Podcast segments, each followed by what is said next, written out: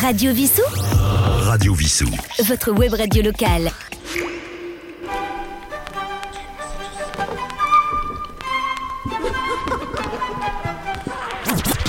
Chers auditeurs, euh, bonjour, je suis très heureux de vous retrouver au micro de Radio Vissou en direct du Syntex à Vissou. Alors aujourd'hui c'est une euh, émission un petit peu spéciale puisque ensemble nous allons traverser un vortex, et oui un vortex du temps puisque je vous emmène à Vienne et à travers toute l'Europe du XVIIIe siècle. Nous allons découvrir ou redécouvrir un génie qui nous transporte encore aujourd'hui, je dirais même un génie touché par la grâce, Wolfgang Amadeus Mozart. Merci d'être à l'écoute de Radio Vissou, c'est de fil en aiguille et c'est tout de suite.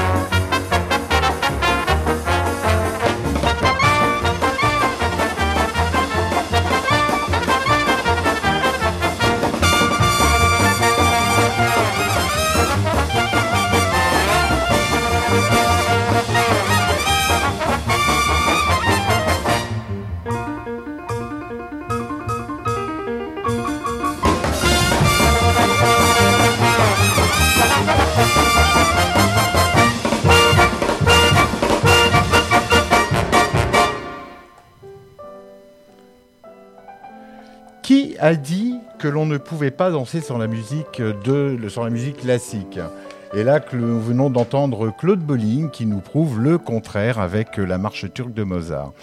Alors une version évidemment très jazz. La question que je me suis posée à l'élaboration de ce projet, par quoi vais-je commencer? L'univers de Mozart est tellement vaste, hein, finalement, tant sur le plan évidemment musical, mais aussi sur l'ambiance de l'époque, hein, dans son entourage familial, un père, faut bien le dire, un peu tyrannique. Il a immédiatement compris, bien sûr, que son fils était hyper doué dans la composition que dans l'exercice des instruments, du piano, du violon et de l'orgue. L'argent à l'époque n'était pas facile à gagner, hein, vous me direz, est-ce que ça a changé aujourd'hui? Et du coup, Mozart ne cessait de composer, de se, de se traduire dans les différentes cours, les académies, les cours aussi qu'il donnait donc à ses élèves. Il travaillait, voyageait et ce sans relâche. Il faut dire aussi qu'à l'époque, en Calèche, il était difficile de parcourir plus de 70 km par jour.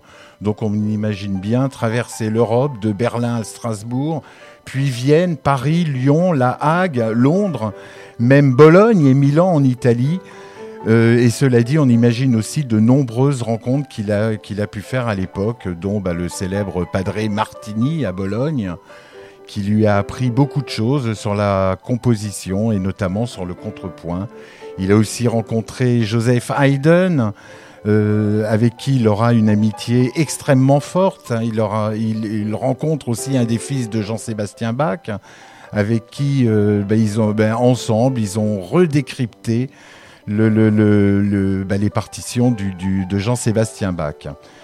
Mozart composait avec le cœur et c'est justement ce que je vais tenter de vous transmettre aujourd'hui au cours de cette émission. C'est un immense plaisir que de rendre hommage à Wolfgang Amadeus Mozart sur, euh, euh, sur Radio Vissou et de partager cet amour de cette musique avec vous. Alors vous allez entendre, écouter un morceau qui est important de démystifier. Je pense que pour apprécier pleinement la musique, il faut exclure tous les mythes et légendes afin d'entendre la musique dans son plus nimble appareil, c'est-à-dire le cœur.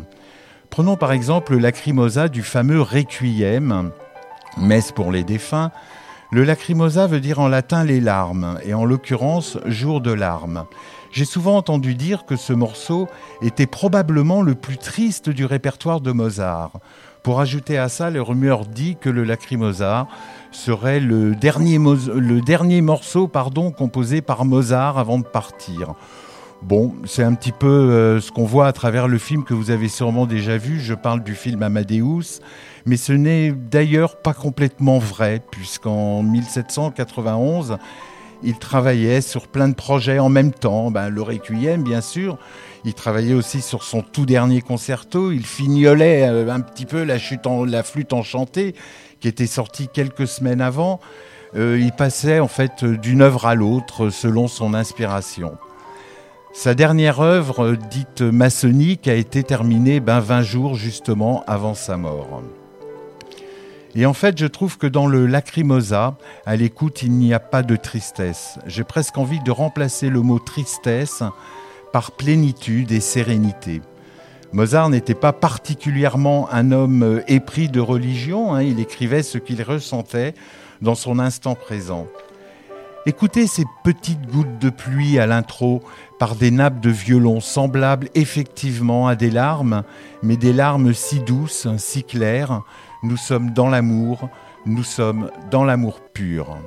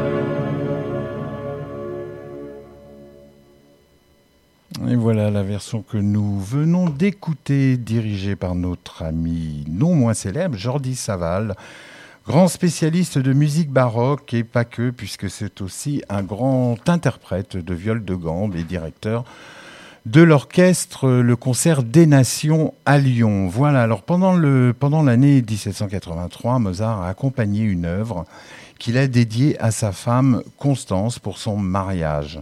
Cette œuvre est restée inachevée. Il faut dire qu'à cette époque, il était à Vienne et devait présenter cette messe à Salzbourg. Et par-dessus le marché, Constance était malade et c'est elle qui devait chanter les parties de soprano. Alors dans cette œuvre, nous remarquerons et ressentirons l'extrême, l'extrême pardon, sensibilité à travers les vocalises de Les Incarnatus Est. À mon avis, c'est pour moi le morceau le plus extraordinaire de toute la production mozartienne.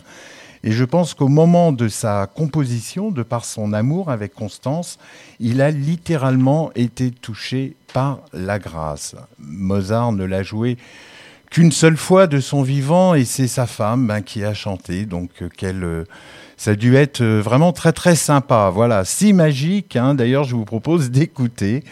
d'écouter ce morceau, donc les Incarnatus Est, euh, écoutez les hautbois, les flûtes et surtout les vocalises faisant parfois des sauts de deux octaves. C'est du pur bonheur, c'est juste, c'est juste de l'amour.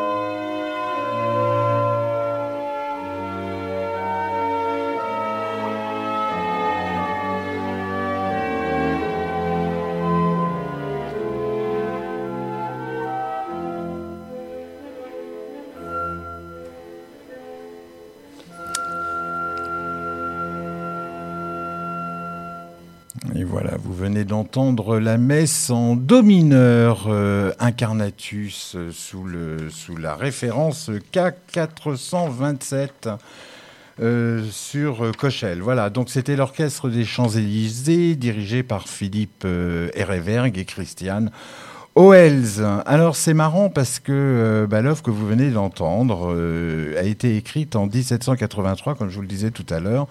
Et en fait, bah, huit ans après, nous retrouvons dans l'opéra, la flûte enchantée, les mêmes vocalises. Et c'est plus une messe, mais un opéra. Et j'en profite d'ailleurs pour souligner justement que Mozart ne faisait, si je puis dire, pas vraiment de différence dans la composition sur le plan musicologique entre les sonates, les opéras.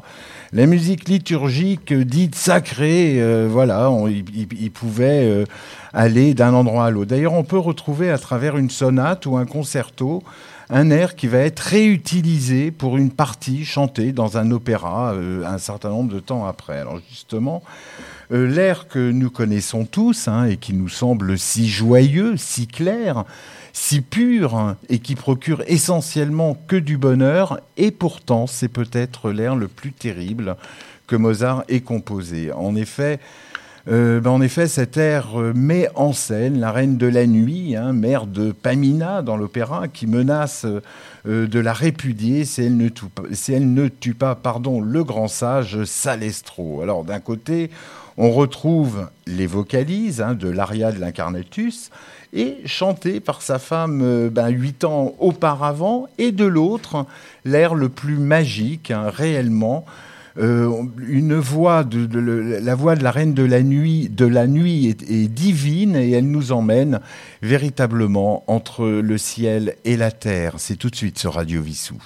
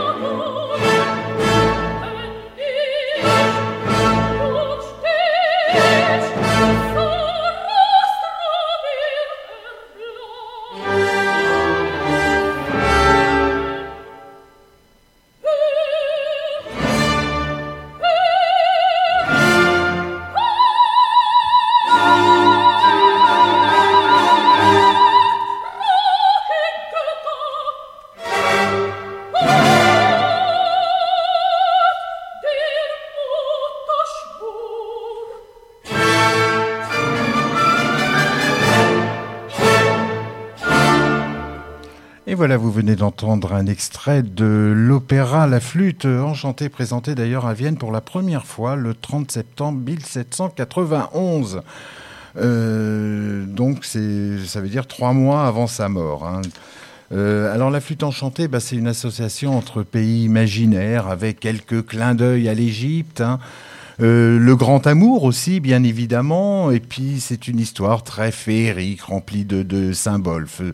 Mozart faisait partie d'une loge maçonnique, hein, et la couleur de cet opéra, si on peut dire, euh, évoque une couleur reliée, ben, comme je vous le disais, à l'Égypte. D'ailleurs, l'air qui suit et l'invocation du grand sage auprès d'Isis et Osiris, hein, mais cette fois-ci chantée par une basse profonde, et c'est l'air de Sarastro, le grand sage.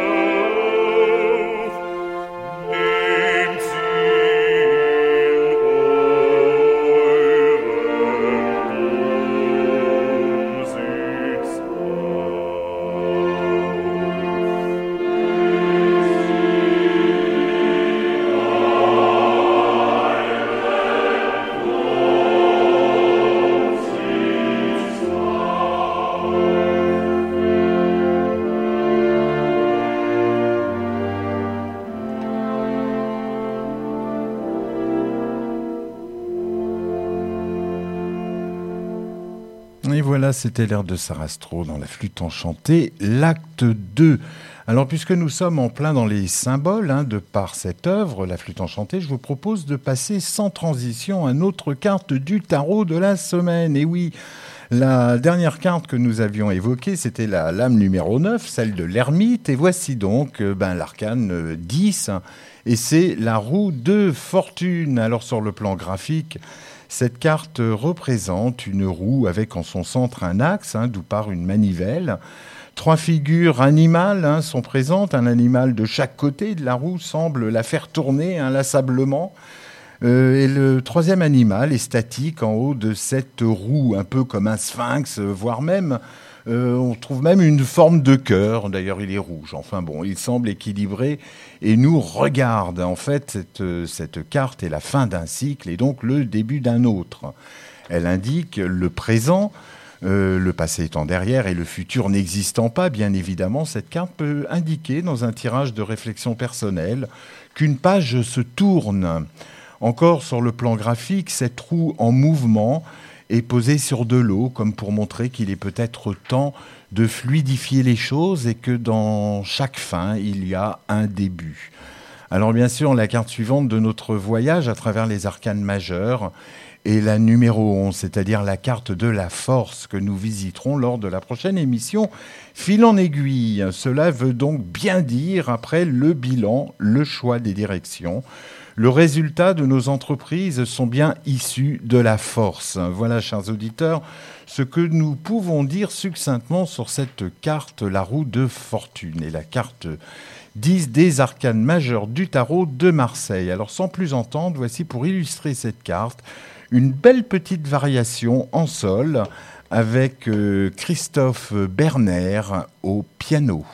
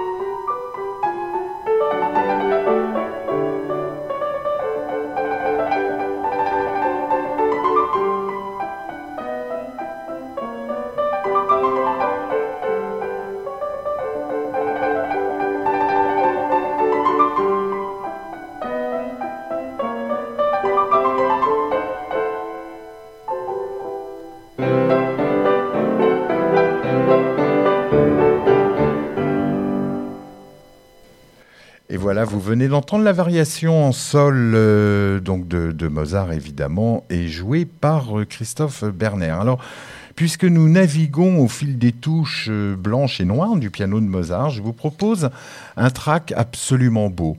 Je trouve que cette partition instrumentale, puisque c'était un concerto, on y trouve dans les trois mouvements toute l'amabilité, le génie de la construction pianistique de Mozart. Et je vous propose, chères auditrices et chers auditeurs, d'écouter le premier mouvement de ce concerto. C'est le numéro 20. Alors ce n'est pas euh, trop dans mes habitudes de parler pendant l'écoute d'un morceau musical, mais à un moment précis, je vous indiquerai lorsque l'orchestre s'arrête, hop, place au piano tout seul, en l'occurrence ce sera Frédéric Gulda, euh, et c'est un pur moment d'improvisation. Et ça, Mozart savait très bien le placer dans, dans, dans, dans les moments des concertos. Euh, des moments exclusivement réservés donc euh, aux pianistes. Toutes les vannes sont ouvertes et on retrouve ça dans énormément de, de mouvements dans les concertos de Mozart. D'ailleurs, on avait écouté une version lors d'une émission Transit hein, sur Radio Vissou. Nous avions déjà pu entendre cette partie, mais cette fois-ci, on avait écouté la version de Clara Askill, grande pianiste aussi. Bon, place à la musique, encore un grand moment d'émotion.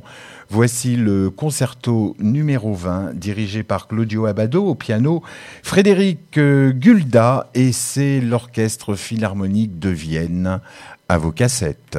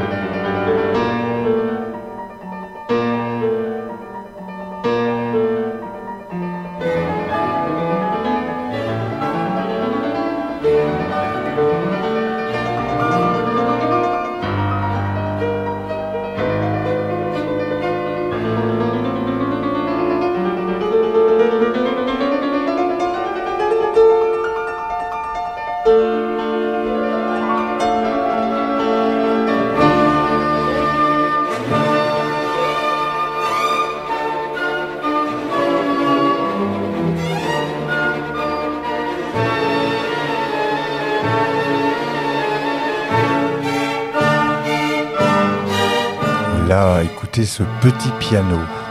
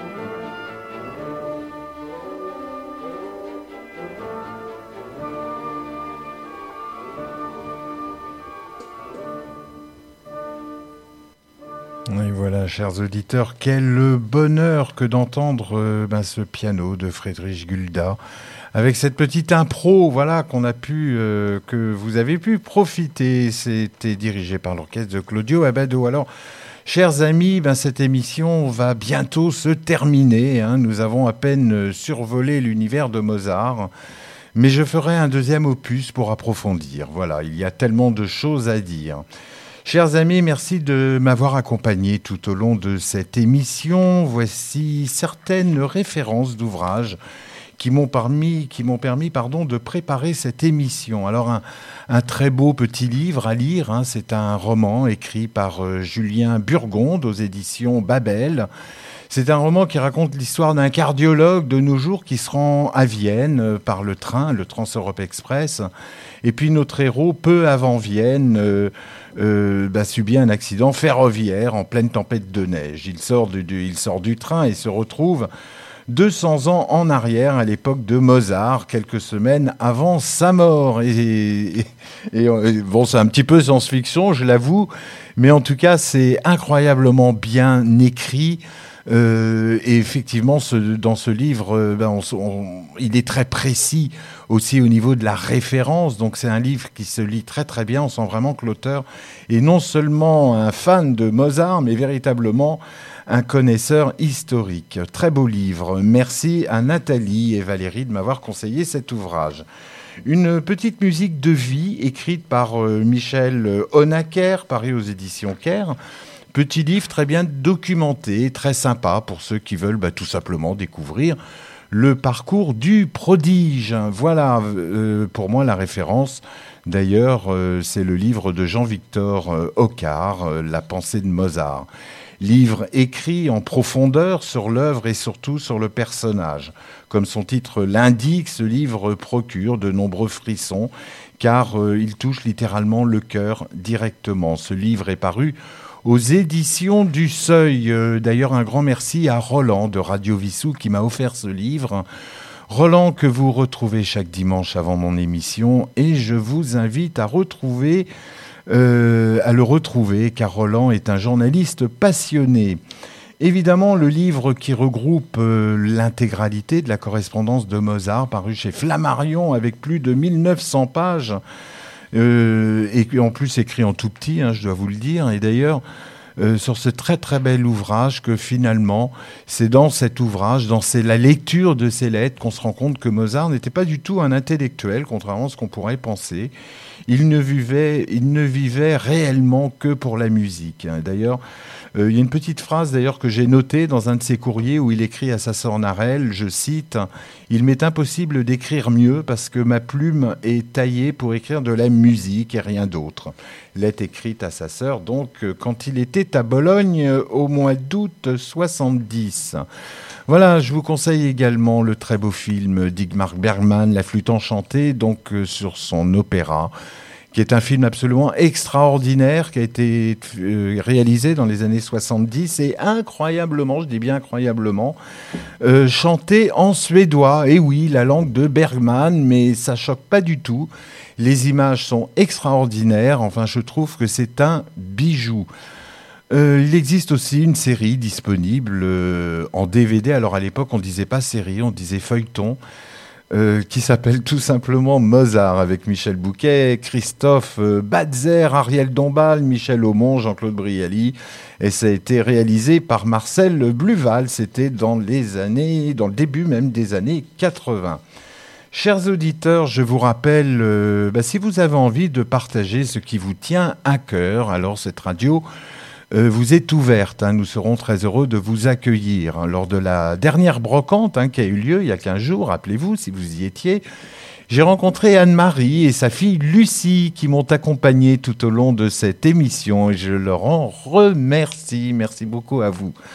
Vous retrouverez notre précieux et ami Yves, notre ingé son et réalisateur. Il présente son émission Down, Deep, Deep Down tous les jeudis à 20h notre non moins ami Roland, qui nous parle de musique et de livres un lundi sur deux, présente les étoiles du music hall et un lundi sur deux, bah, c'est présente à l'écoute des livres. Voilà, le dimanche, il présente chansons d'hier et de toujours à 11h, juste avant mon émission Fil en aiguille. Et puis chaque vendredi, évidemment, à 19h, n'oubliez pas non plus de retrouver notre reporter qui jalonne les activités de notre, de notre ville, de Vissou.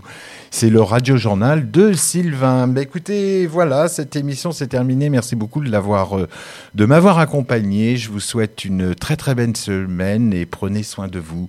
À bientôt. Au revoir. Radio Vissou. www.radiovissou.fr